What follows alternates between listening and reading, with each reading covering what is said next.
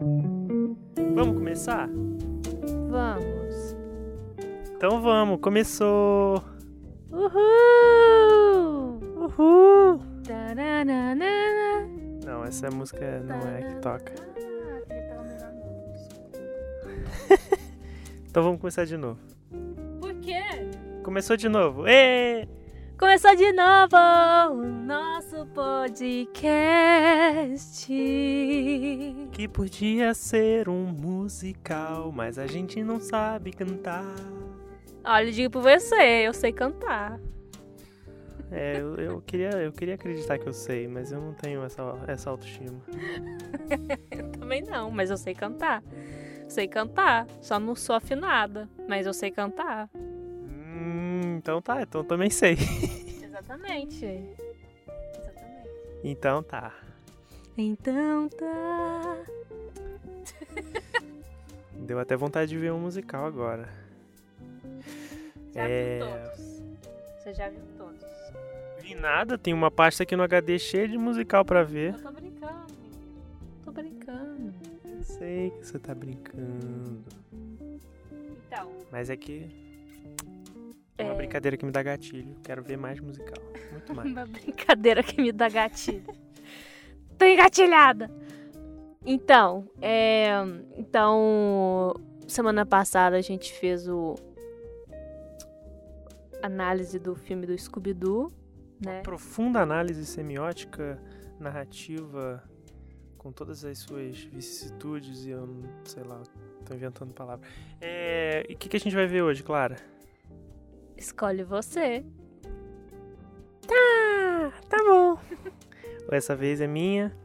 Sabe, é, tô ficando cada vez mais ansioso pra gravar porque é muito bom. Tô achando muito gostoso. E aí eu fico ansioso pra saber a sua escolha e também pra poder escolher. Então, olha que maravilha. Não tem mais aquela agonia de saber o que escolher ou aquela briga de ah, não, escolhe você. Quer dizer, só quando a gente tá vendo série, né? E não tá gravando. Ah, mas série é o seguinte, né? Série, eu, eu não entendo muito de série, então. As séries que a gente vê, geralmente é você que escolhe. Inclusive, né?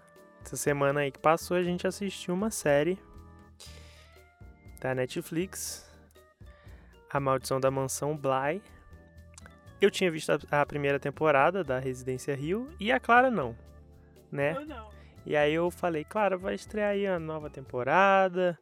Eu, eu vi a primeira com a minha mãe, aí vamos ver, vamos ver a segunda, já que não precisa ver a primeira.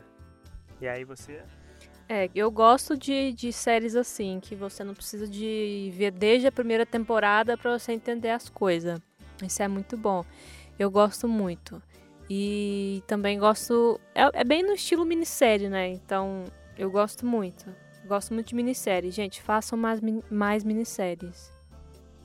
Eu também gosto. É, então, aí a gente assistiu, né?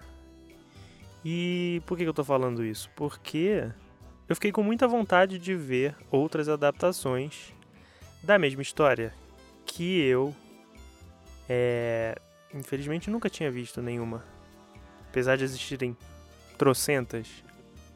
Que é do, do livro A Outra Volta do Parafuso. É uma história muito clássica e existem vários filmes e a Mansão Bly foi uma das 300 adaptações, né? Então você já deve estar imaginando qual filme que eu vou querer ver, né, Clara? Sim, vamos ver qual é. É o pensou? filme de 61, a versão de 61 dessa história que se chama Os Inocentes, com a Débora Kerr. Que o Gregory Peck. E aí, é, vamos ter uma, uma chance de comparar adaptações e como uma coisa que eu gosto muito de fazer, né? A gente, inclusive, no último episódio falou muito disso, de adaptações e falando de Scooby-Doo, né? E aí, falou, inclusive, dessa questão de adaptar séries para filmes e vice-versa agora. Então, acho que vai ser uma coisa legal. E aí a gente com comenta as duas coisas juntas, mais ou menos, né? A gente pode comentar sobre a série também, já que a gente vai estar tá falando desse filme, né? Que tal? Sim, vai ser legal. É... Essa, essa série, da Mansão Bly, ela tá na Netflix. E esse filme que a gente vai ver, como é que ele chama mesmo? Os Inocentes, de 1961. É, esse no caso a gente vai é, assistir no, no, na empresa Criterion Collection. então tá bom. Então a gente vai ver o filme agora, né? Não, gente, João, você corta essa parte, viu? Pelo amor de Deus. tá bom. A gente vai ver pela empresa, aí eu boto um pi. Isso, a empresa Criterion Collection. Que é tá, tá aí tá dando muita muita chance da gente assistir os melhores filmes da história do cinema, né? E então a gente tá aí utilizando os serviços dessa empresa que é tá horrível isso. Tá ruim. Chega de falar da empresa, gente. Que coisa, fala do filme. Quer ler o sinopse? É, vamos, vamos ler aqui a sinopse do filme. Inglaterra, durante a era vitoriana, dois irmãos, Flora e Miles, moram com seu tio em uma antiga casa após ficarem órfãos. Os meninos são deixados aos cuidados da senhorita Giddens, que é a Deborah Kerr, uma governanta muito competente que ganha total liberdade de criação dos meninos. Porém, as duas crianças começam a serem possuídas por espíritos que habitavam na casa. Cabe a Gideon salvá-las e exorcizar os espíritos que rondam a casa. É um filme dirigido por Jack Clayton, de 1961, como já falei. É... Então, bora assistir? Bora assistir. É... Vou achar bem legal assistir um filme desse gênero, né, desse tipo de filme que é dos anos 60, porque, querendo ou não, 61 ainda é um tempo muito conservador, né? Inclusive no cinema. E vai ser interessante a gente ver nessa perspectiva. Muito que bem. Então, dá o play aí, meu bem. E vamos ver o filme? Bora. Bora lá. Bora lá.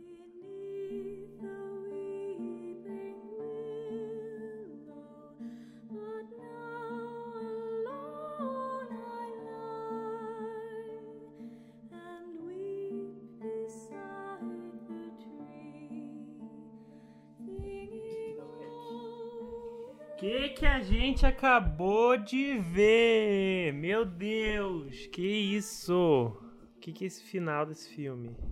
Nossa, eu tô impactada demais com o final. Cara, que doido. É... Shocked. Shocked. É...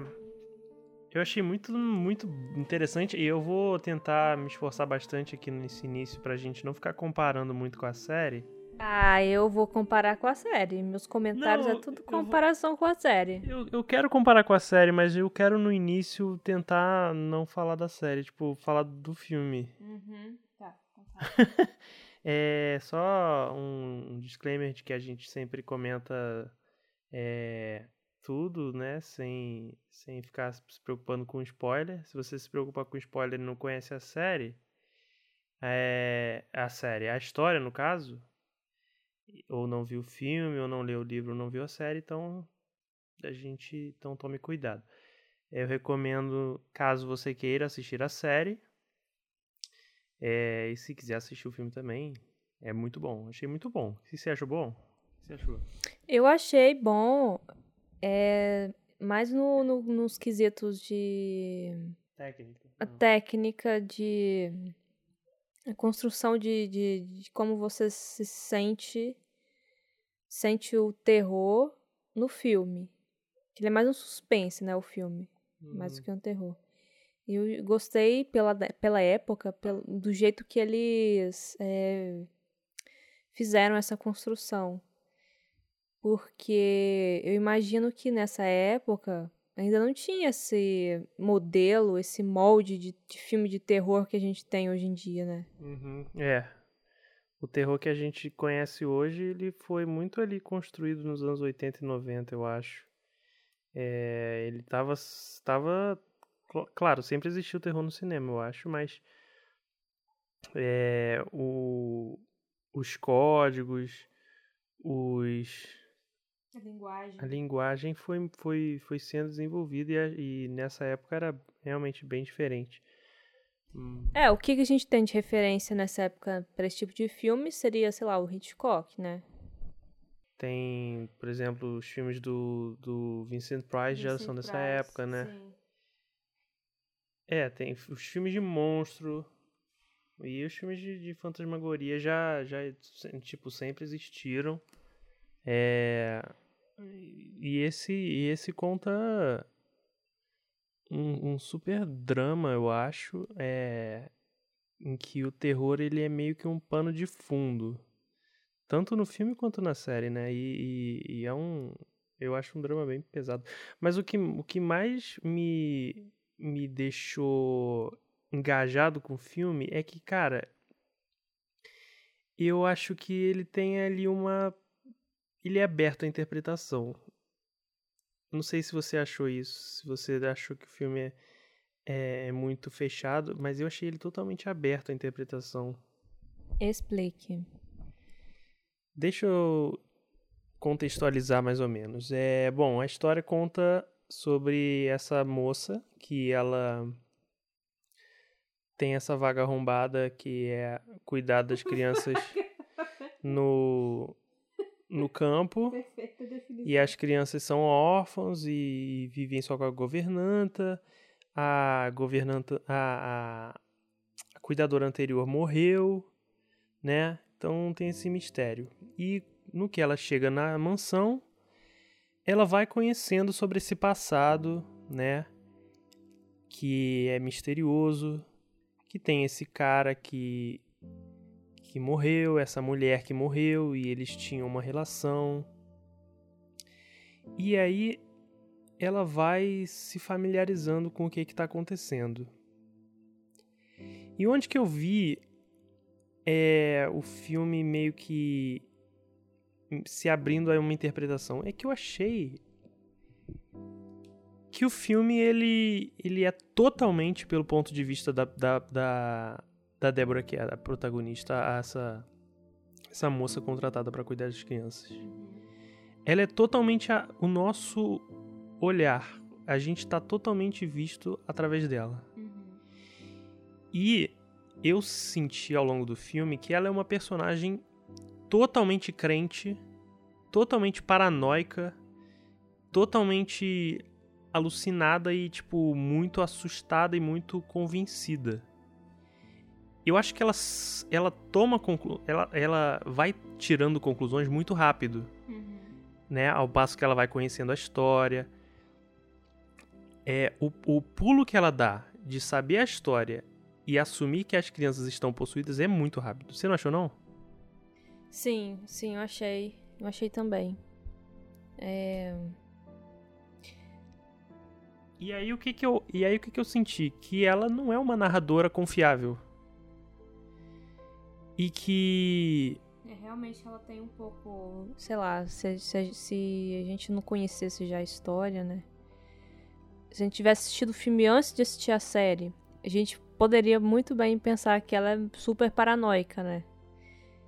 que talvez a criança tenha sofrido o que ela sofreu por outra razão, né? É essa questão é a gente, como a gente viu a série, a gente tem essa ideia, essa, essa, é, como é que fala, a convicção de que as crianças passaram por essa possessão e eles foram realmente influenciados e tal. Mas eu, eu tô tentando. Eu, eu tentei lidar com o filme como uma coisa independente. E eu também não tenho como julgar. É, em termos de material original, que eu não li o livro. Inclusive, fiquei com vontade de ler. É, eu, pensando esse filme de forma totalmente independente, eu acho que, sim, ele pode estar tá retratando muito uma história de uma mulher crente que, que ficou totalmente é, impressionada e, tipo. Aquela pessoa que, que, que assume que o, que o outro tá com o diabo no corpo, sabe? E, uhum. e que talvez tudo que a gente vê é, na perspectiva dela pode não ser verdade. E que, e que pode ser uma história de crianças traumatizadas, em luto, que, por conta disso, por conta de serem é, donos de uma mansão, que todo mundo ali trabalha para eles e que eles não têm mais os pais, eles acabaram se desenvolvendo e, e ficando mais adultos por conta dessas coisas, desses traumas e dessa, e dessa vida. E aí o terror está nessas crianças basicamente serem mais adultas. E isso é interpretado pela, pela, pela governanta de forma como uma possessão, sendo que tipo o problema não tá na possessão, sabe? É uma interpretação que eu tive vendo o filme e que, que a série não permite ter, mas eu gostei de, de, de, de, ver por esse lado. E tem uma coisa que eu tava pensando e que eu fiquei incomodada o filme inteiro, que eu até te falei, que a personagem principal da Deborah Kerr, ela é uma, uma personagem muito moralista, né? É uma personagem ali com as suas crenças, suas convicções muito muito é, fechadas, né?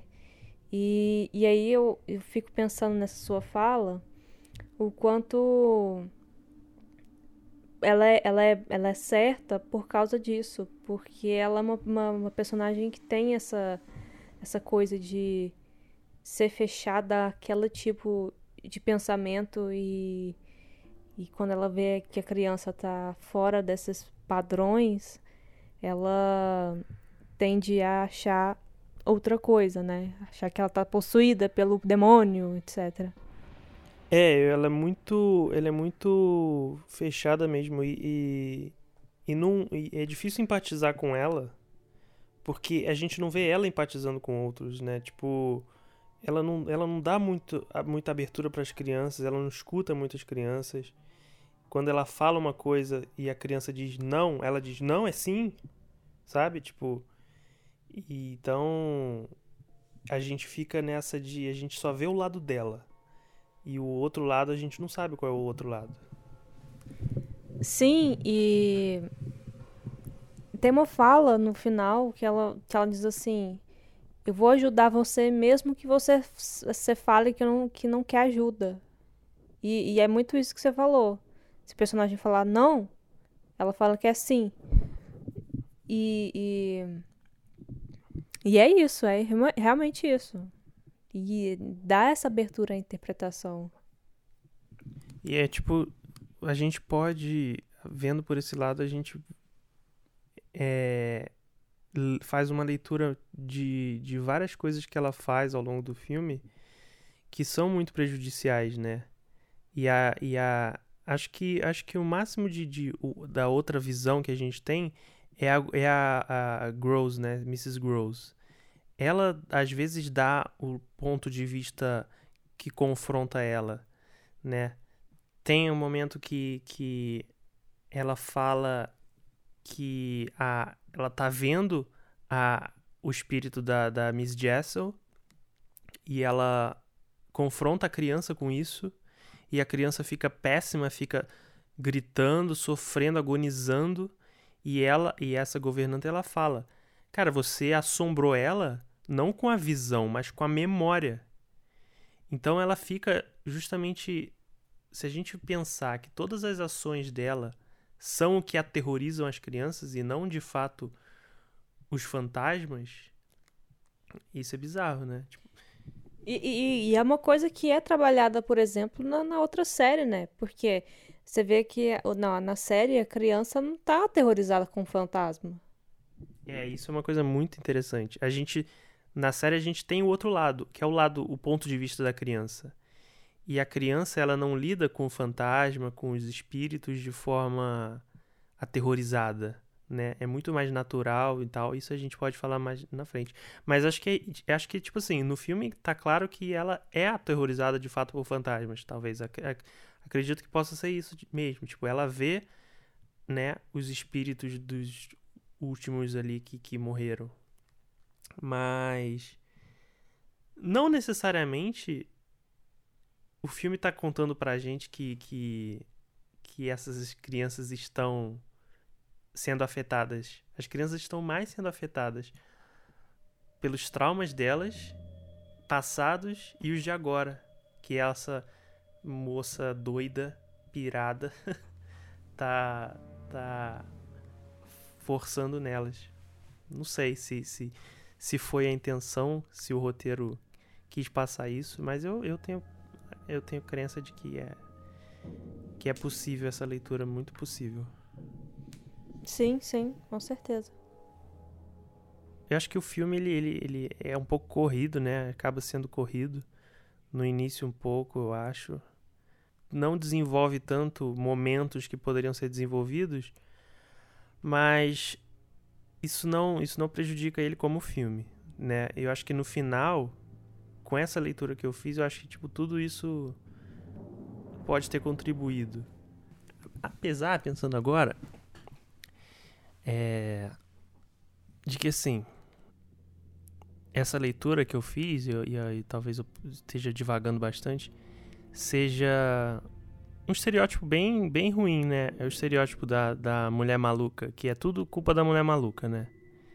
E, e que isso é uma coisa que, que a gente tem que fazer uma crítica, talvez, né? Porque. É, mas, eu, mas eu acho que o vilão, vilão mesmo, na minha, na minha visão, é o moralismo. É isso. Porque ela, ela toda, toda a ação que ela faz é, é por causa da, do jeito que ela pensa, sabe?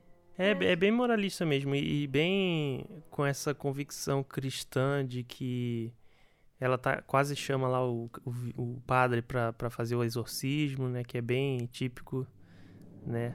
Sim. E, e que se a, se a pessoa não tá lá com Deus, com, com Jesus Cristo, ela tá com o diabo.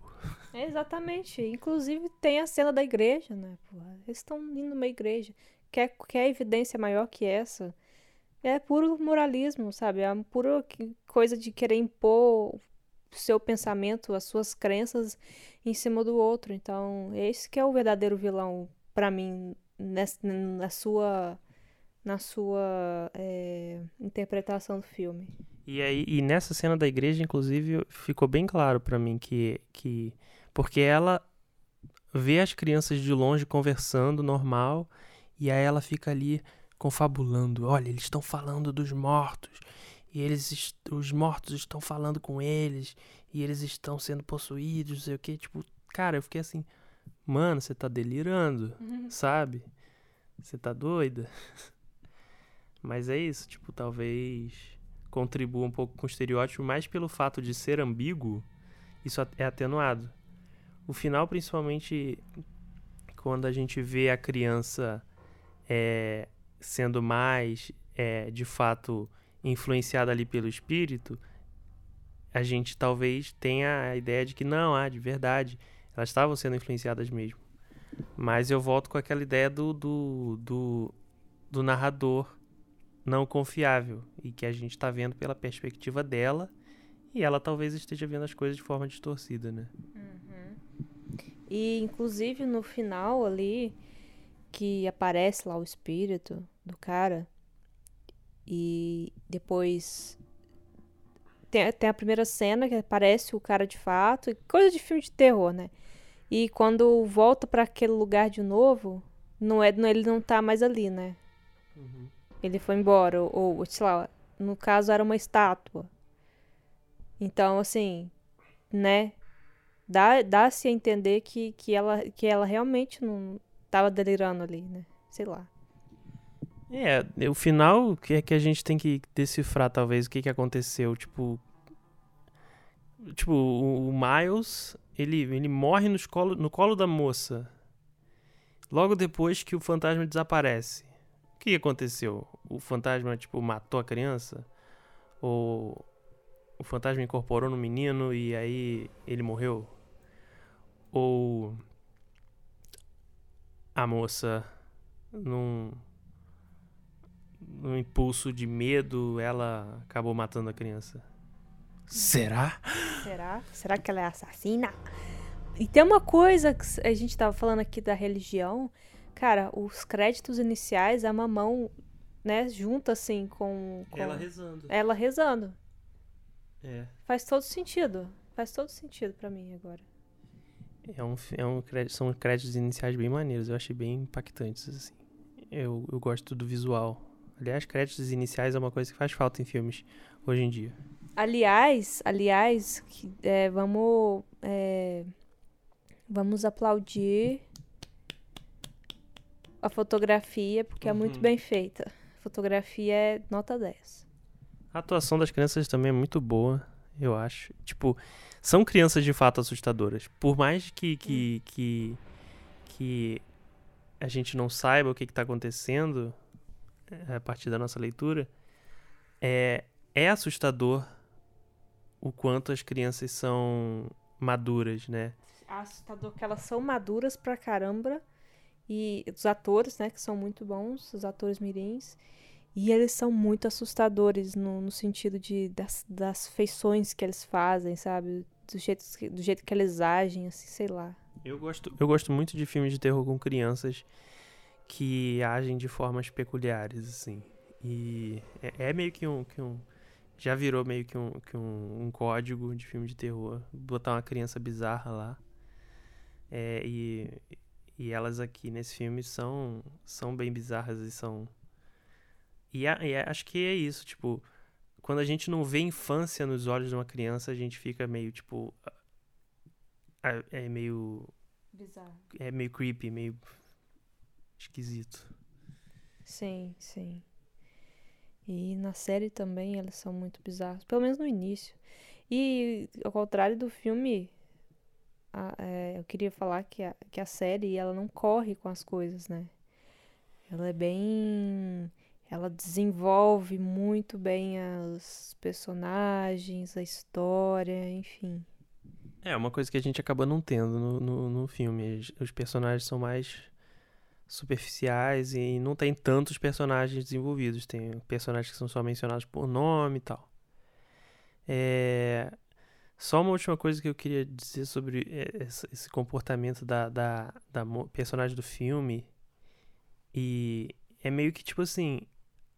É engraçado porque acontecem coisas bizarras com as crianças. É, e ela tá tão apavorada que ela não cumpre o papel dela. Tipo, o menino lá, que ela tá achando que tá encapetado, ele dá um beijo nela. E qual que é a reação dela? Tipo, é nada. Ela tá tão ali com medo que ela não, não pensa de que aquilo pode ser simplesmente uma criança imatura fazendo algo é, que ela viu de exemplo de outras pessoas e que ela não foi educada, sabe? E tipo assim, É um beijo. E eu acho que isso é uma grande- Detalhe que vale a pena falar, porque é um beijo na boca, gente. É isso. E acho que isso é uma ótima, óti- um ótimo retrato é, de, de umas atitudes religiosas, sabe? Que, que, que colocam a culpa em forças ocultas, é, perdendo o tempo quando poderiam estar, tipo, realmente educando as pessoas e, tipo, fica, tipo, nessa de que é do capeta, tá, tá, tá errado e tal. Mas assim, existem outras, outros motivos pelos quais as pessoas se comportam de formas que você acha errado, sabe? E se você, se você quer meter o seu moralismo nisso, você perde a oportunidade de de realmente fazer a pessoa compreender como é que a vida funciona. Sim, mas e tipo, é, é, são crianças. Eu não, eu não lembro muito bem no início se o, se o tio menciona que, que eles tinham perdido os pais. Menciona? Sim, sim. Menciona. Ah, porque assim, eles acabaram de perder os pais, acabou de acontecer um- uma tragédia com, com duas pessoas que cuidavam deles ali. Uhum. Então, porra, é uma criança, né? Com certeza tá traumatizada. Então, elas vão agir dif- diferente. Porque aconteceu uma coisa muito horrível. E parece que todo mundo em volta quer colocar debaixo do tapete, né? Até a governanta lá, Miss Gross, ela fala que, tipo, não, a gente não deve contar as histórias das pessoas que já morreram. Cara, isso não é uma forma madura de lidar com as coisas, sabe? Ainda mais com, com criança que, que, que vai viver com essa memória para sempre. Nossa Senhora. E acho que são vários desses pontos que, que, que as duas adaptações são bem diferentes, né? Tipo, a, a série da Mansão Bly e esse filme. A forma que eles lidam com a morte, que é uma das coisas que mais me fascina, é, é como que uma história de, de, de fantasma, de vida após a morte, vai lidar com a morte em si, com a experiência da pessoa que morreu e a experiência das pessoas vivas que estão lidando com essa morte. E no filme é tudo bem assim tóxico, para dizer uma palavra é, bem em voga. E na série a gente tem alternativas, talvez, que, que evoluem esse, esse, esse, lide com a morte. Eu queria saber no livro até onde que, que vai essa história, porque, né, na série eles vão além da história do filme que a gente acabou de ver. Uhum. Eles vão além, eles têm todo um processo de, de descobrir o porquê que os mortos na, naquela, naquele lugar, eles não vão embora, né? Eles ficam ali é, para sempre, presos nas memórias e tal. E no filme não, a gente não, não vê. É só, é só. A história é sobre a criança que está sendo possuída. É supostamente possuída, né? E no, no, na série a gente fica querendo saber o que está acontecendo naquele lugar, né? O tempo inteiro.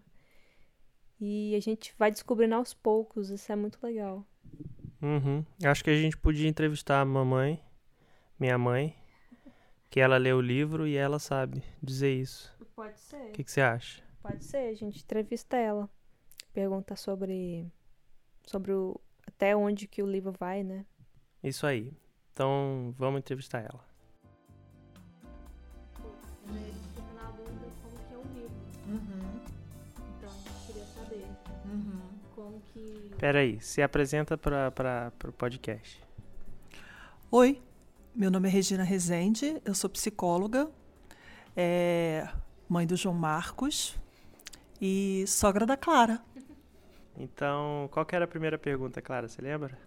Eu queria saber é, até, até que ponto a série vai do livro.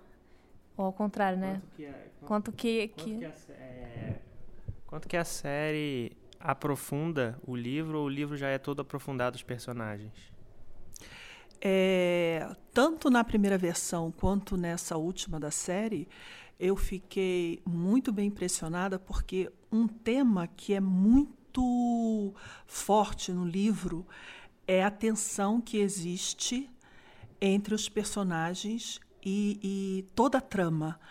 Por isso, esse título, que muitas pessoas não entendem, o que, que significa a volta do parafuso, a segunda volta do parafuso? Toda vez que você torce um parafuso, você exerce uma pressão ao redor. E quanto mais você torce, mais pressão você exerce. E no livro você sente essa tensão que vai levando você a, uma, a um questionamento: quem são essas pessoas? O que, que isso quer dizer? É, é, por que essa menina fala desse jeito? Por que, que esse menino se comporta assim?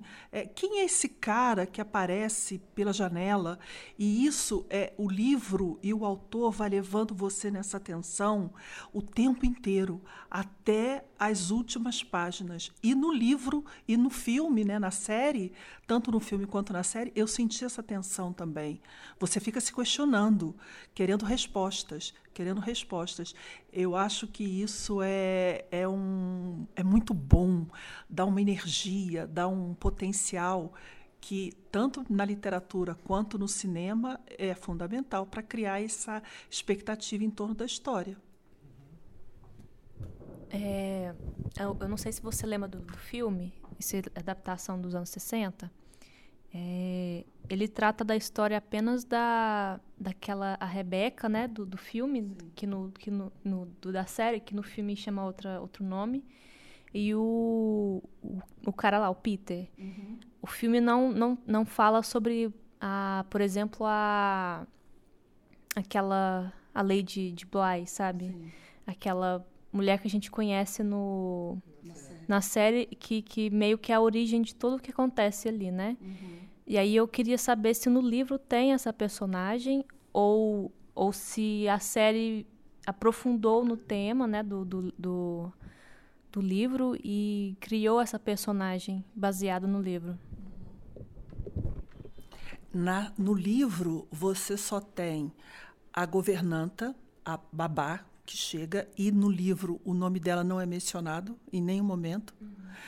As duas crianças, o Peter e a governanta, que seria, no caso, a Rebeca. Uhum. Mas você não se aprofunda na história desses, desses personagens. Né? É, você fica mesmo só na história das crianças, do Peter e o envolvimento dele com a babá. Não existe essa Rebeca, essa personagem anterior.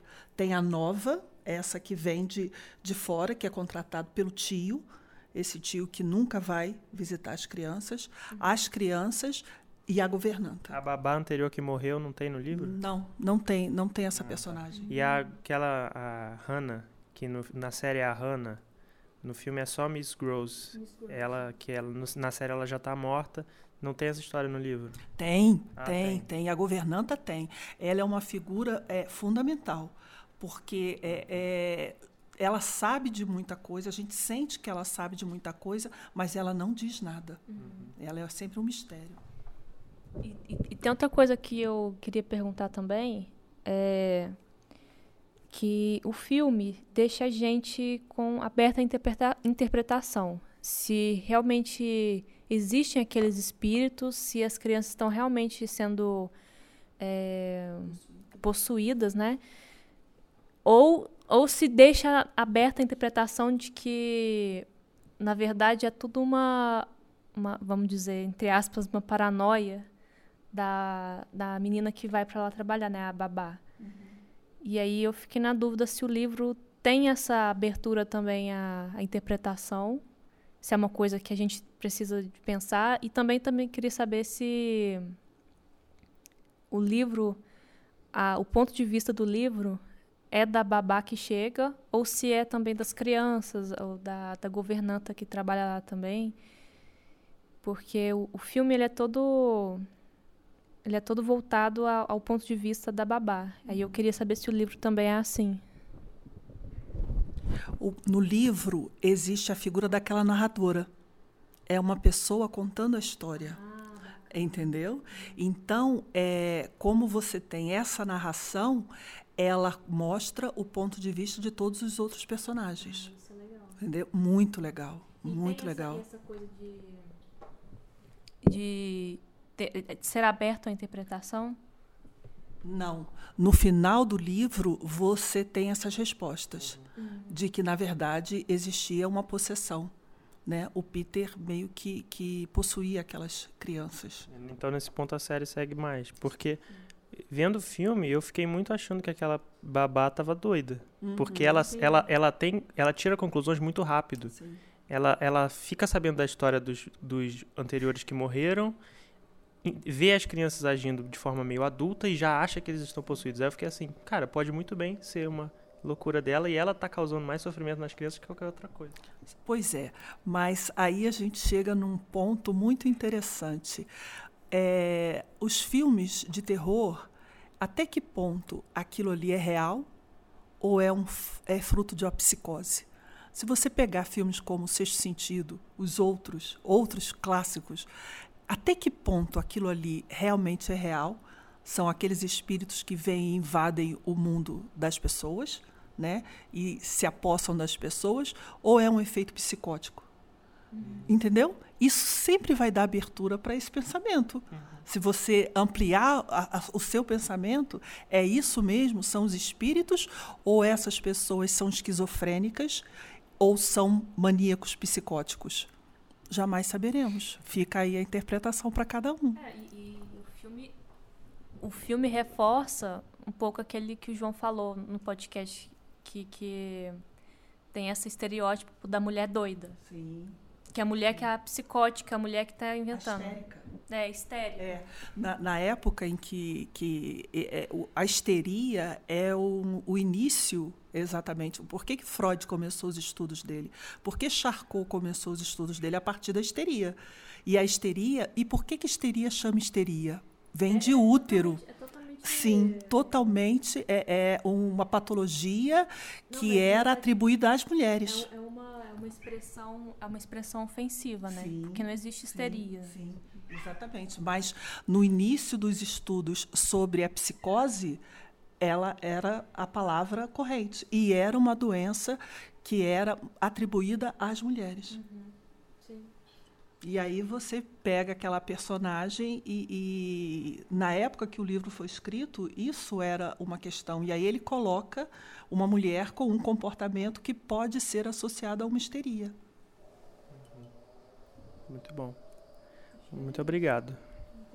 Adorei participar, estava muito afim de fazer esse pedacinho aqui com vocês. Obrigada. Hum.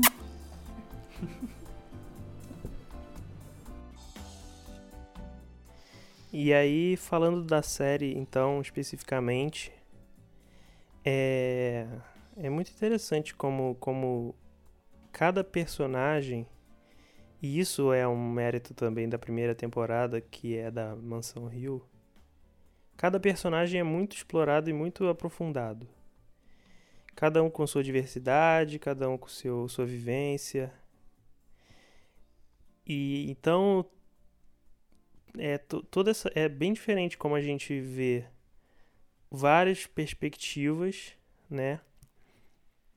E especialmente das crianças e das pessoas que já morreram, das pessoas que, e a gente tem essa vivência de como é dentro daquela mansão a vida após a morte, aquele, aquele limbo ali que eles ficam presos.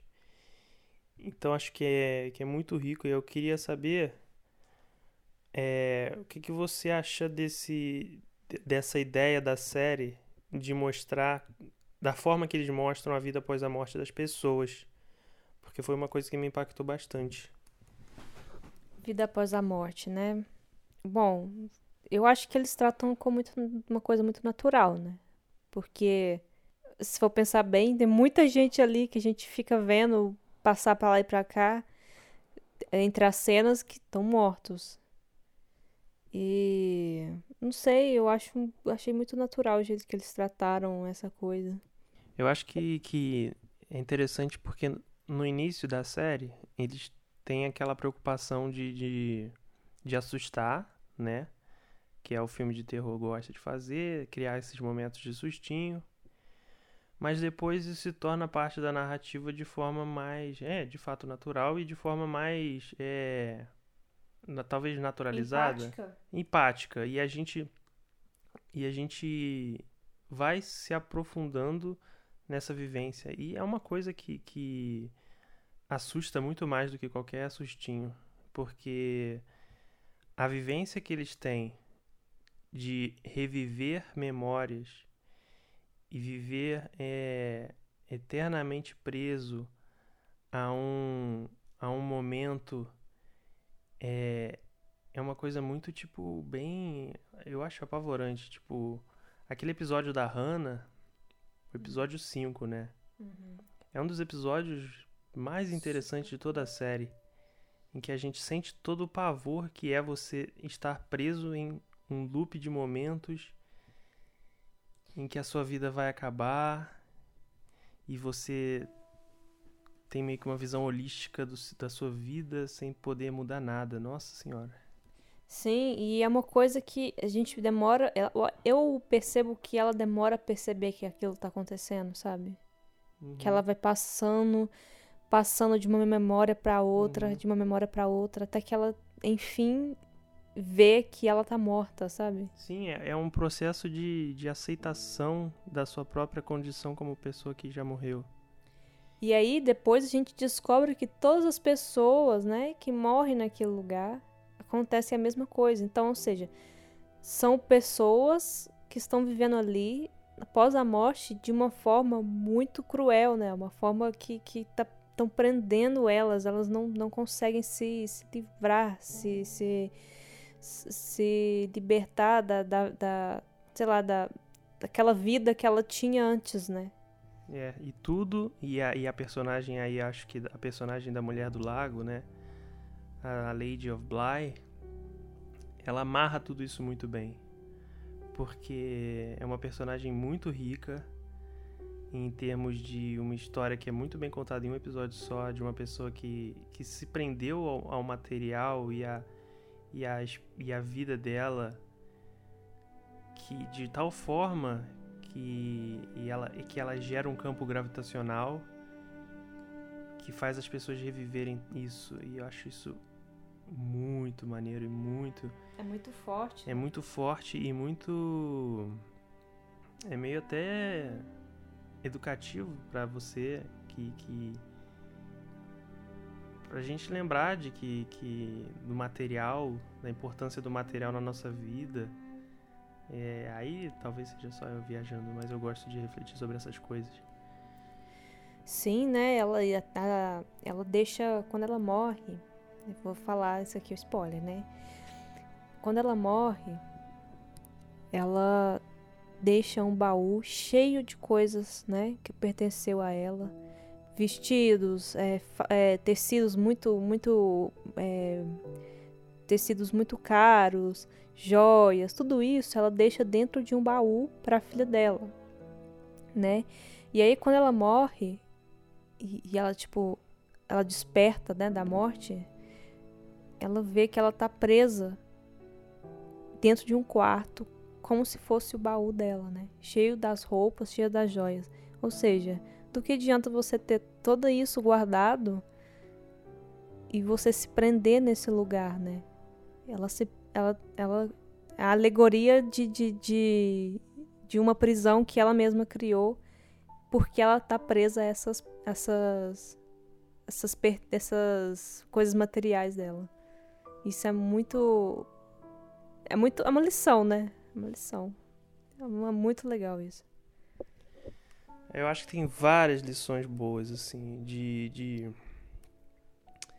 de lide com a morte e, e tanto o desprendimento material para que a gente se liberte depois, quanto a necessidade de, de não vilanizar essas, esses, esses fantasmas que o filme de terror costuma tanto fazer. E acho que a série desconstrói isso de uma forma brilhante. É, eu acho que uma cena que é muito marcante em relação a isso é quando as crianças estão brincando de pique-esconde. E aí a menininha ela tá ela tá escondida, né? E aí a gente vê um dos espíritos, uma mulher sem rosto, meio se contorcendo atrás dela. E aí a garotinha ela vira pra trás e faz "Shh", tipo com o dedo na boca, "Shh, ô, quieta aí. Cara, isso, isso é uma imagem muito marcante que diz tudo, sabe? Tipo, é, os mortos estão ali, as crianças veem eles, mas não, não- eles não têm problema. E eles, inclusive, eles não têm medo e eles, inclusive, protegem as pessoas que eles sabem que vão, vão ter esse medo. Isso eu acho incrível. Enquanto nesse filme que a gente acabou de ver, uma, uma, é, uma mulher vê os mortos e aterroriza as crianças por isso, na série as crianças veem os mortos e protegem essa informação dos adultos. Olha que coisa, olha que virada bizarra e acho incrível. Ah! É muito legal, é muito legal. Eles têm medo, sim. Eles têm medo, pelo que eu tô lembrando, eles têm medo só da, da, da mulher, né? Que é a, a Lady Bly. Eles não têm medo de ninguém, ninguém mais na nenhum dos espíritos. Apenas ela. Por quê? Porque é ela que ela que mata as pessoas. É o único espírito que, que tem essa coisa que, que ela, ela mata o que ela o que ela consegue ver. É, eu acho que elas. Tá certo, elas. Mas eu não acho que elas têm exatamente medo. Eu acho que elas sabem é, como ela é perigosa. É, né?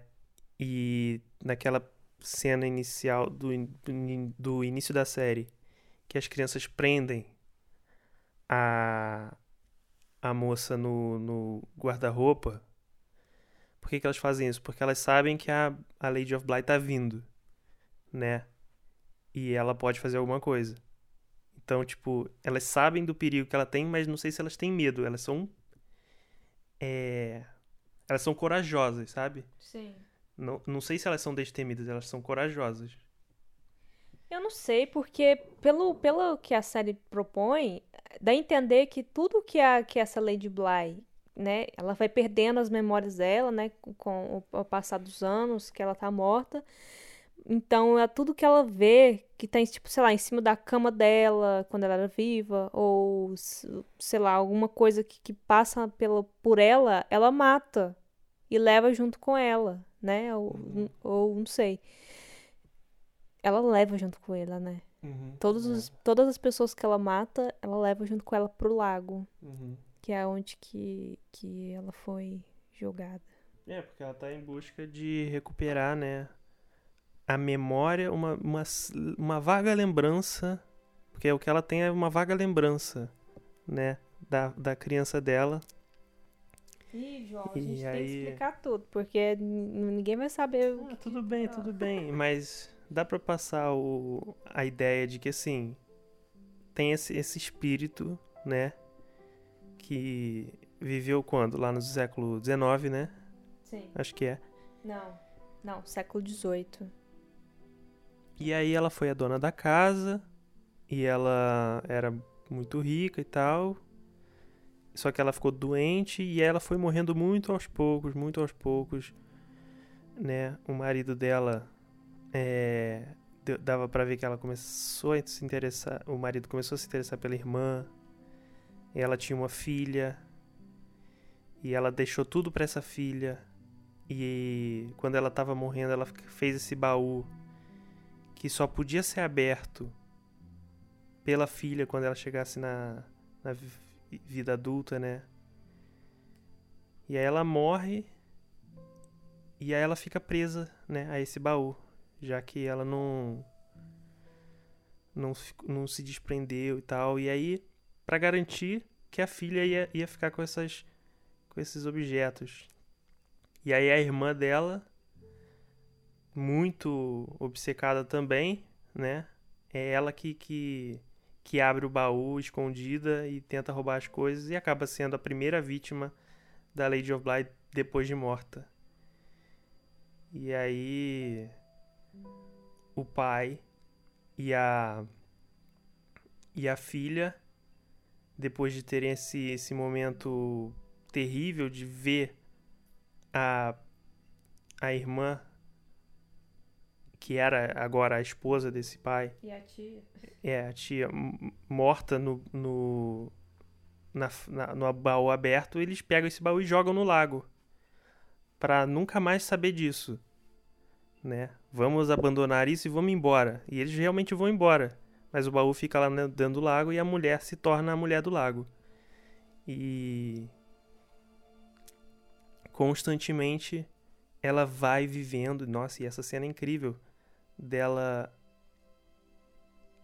dormindo no lago, adormecendo, esquecendo, esquecendo de sua vida, acordando, lembrando de que ela tem uma filha, vai até a casa, procura a filha. Às vezes ela encontra alguém para levar de volta pro lago, que essa pessoa acaba morrendo, né?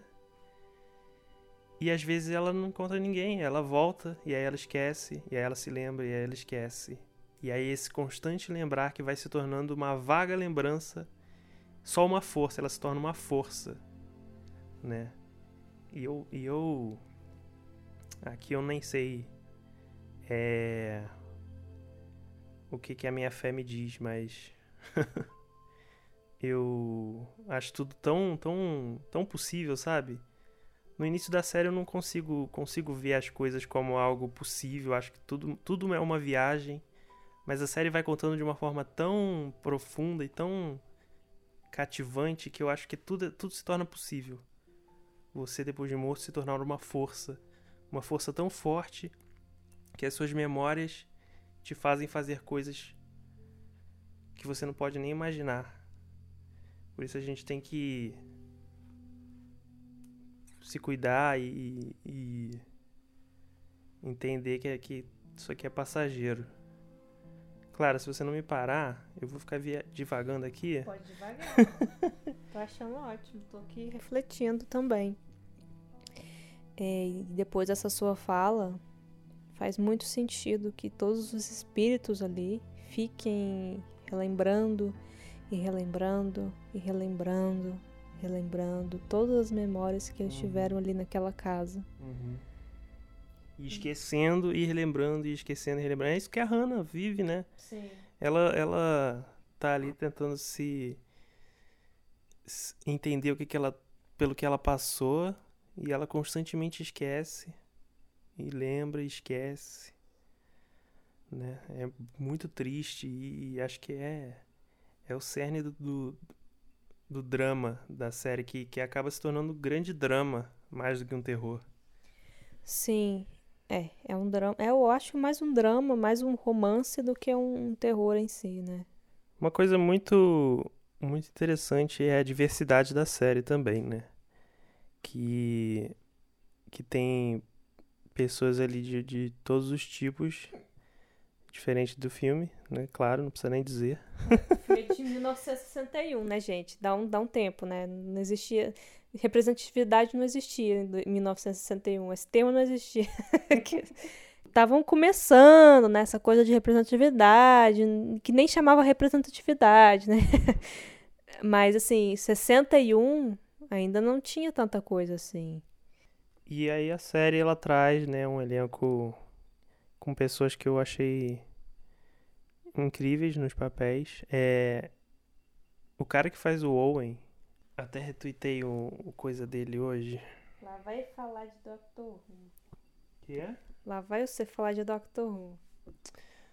Ah, calma, ó. Já chegamos no episódio 4 e eu não falei nenhuma vez de Doctor Who. é que ele tweetou hoje a roupa, a roupa dele, né? E aí, falando assim: será que isso aqui é um teste de guarda-roupa do da série Mansão Bly ou é um teste de elenco para Doctor Who? Poxa, e eu pensei tanto nele para fazer Doctor Who depois. Raul Colley. Raul Colley. Que homão, hein? Eu achei. Desculpa aí se você não achou, mas. Não falei nada, eu. E aí também tem uma atriz de Doctor Who, que é a Hannah, Hannah Gross, a atriz que se chama. Como se chama a atriz? Tania Miller. Nia Miller. Virei fã. Ela já tinha feito o papel de uma, de uma Time Lord general em Doctor Who. E ela nessa série arrasou muito. As crianças são incríveis, são muito, muito boas. Né? E a representação da personagem principal como uma personagem que é lésbica, né? De uma forma que eu sempre acho é, importante mencionar, que é a naturalidade em que isso é tratado, né? É, eu acho que, que assim, tem ali um ponto da, do rompimento dela com o noivo, que ela tava, tava quase para casar e aí rompeu o noivado porque era porque ela se descobriu, saiu do armário para ele e aí isso acaba sendo o motivo da morte dele. Isso me causa uma, uma dúvida, sabe? Uma, uma questão assim. Cara, é, será que, que, que é legal até hoje mostrar uma personagem que, que na sua dificuldade por se assumir é, causa um sofrimento a outra pessoa, será que ainda isso é bom? Talvez isso ainda seja um resquício daqueles é, daqueles dramas da saída do armário e tal que, que a gente até estava comentando no último episódio. Mas que acho que a série depois ela consegue tra trabalhar isso de forma mais natural e, e até bonita, muito muito até o final assim. Ah, porque né, o final é muito bonito, é enfim, não vou nem falar. Eu vou melhor vocês assistirem, porque é uma coisa para você sentir. é, mas é isso, eu, eu, a gente comentou quando acabou, fala assim, cara, é, é muito bom quando tem um, uma personagem que a função dela não é simplesmente sair do armário, sabe? Não é uma personagem. Ela é a personagem gay, gente. Olha, tá vendo? Ela é a personagem gay. Não, ela, ela, é, tipo, é uma coisa secundária, é uma coisa natural, sabe? Tipo, ah, ela, ela é uma personagem LGBT, ok, tudo bem. Tá, mas e daí, sabe? Vamos, vamos dar uma profundidade para ela. Ela não é só isso, não é só isso que a define, sabe? E eu sinto muito falta disso é, no audiovisual, porque tá que, tá que é importante, tá que é uma coisa traumatizante para muita gente, né? né? Essa coisa de sair do armário, entre aspas, né? Mas é bom ter uma coisa que naturalize isso, sabe? Uma coisa que não, não, não a gente não olha e fala assim, ah, tá errado, sabe? Na, na, digo na no, no, no roteiro da história, sabe? é uma coisa que vem naturalmente. Isso, isso é muito importante também. É isso aí. E, e, inclusive, é muito naturalizado pelos outros personagens também. Que, que, que lidam com isso de uma forma totalmente aberta e com aceitação. Isso é muito bom. Eu acho que, que, que a gente poderia ficar um tempão falando de cada personagem, porque, porque é isso, cada personagem tem muito, muito tem o seu próprio universo e tal. O tio, por exemplo, é, com sua seu trauma também e, e vivendo consigo mesmo que com seu lado demoníaco é, dá para ser abordado. Mas acho que esse episódio vai ficar muito grande. E a gente já comentou um filme e a gente está começando comentando a série também. Eu acho que, que deu para ter uma noção do que, que a gente achou, né, de um e do outro. E eu recomendo os dois, recomendo tanto o filme quanto a série. Claro que ver o filme sabendo da história da série impacta, influencia, e não seria a mesma coisa se eu tivesse visto é, um antes do outro, ou um depois do outro, né? Ou lido o livro, né, principalmente. Mas eu acho que, que vale a pena ver os dois na ordem que você quiser. Sim, sim. É... Também eu recomendo. E eu não sei, eu acho que o ter visto a série antes de ter visto o filme deixou a gente mais críticos em relação ao filme. Então foi interessante essa, essa experiência. Então também recomendaria assistir a série depois o filme. E, e, e, provavelmente muitas pessoas é, tiveram a experiência é, oposta de terem visto o filme antes e terem sido mais críticos em relação à série, sabe? Talvez é uma possibilidade. Eu já ouvi várias vezes falando que que a exaustão de tantas adaptações dessa, desse, dessa história que nesse que, que que nesse filme tem a, a sua adaptação mais famosa e mais celebrada e tal, acaba toda adaptação tendo um, um olhar mais crítico a parte, é, por parte de quem viu o filme, né? Ou leu o livro, então. Gente, então, se, se vocês é, saberem de outras adaptações, se você já tiver lido o livro, A gente ficaria muito contente se vocês é, se vocês compartilhassem é, seus pensamentos sobre, sobre, as, sobre a obra, sobre a adaptação. Ia ser bem bacana a gente ter essa, esse, outro, esse outro ponto de vista né, de outras pessoas. Seria bem legal e enriquecedor para a nossa discussão aqui hoje. E agora vamos ver a primeira temporada da série, claro, eu já vi, mas você não viu, né? Ah, mas eu queria ver com outra pessoa, não queria ver sozinha.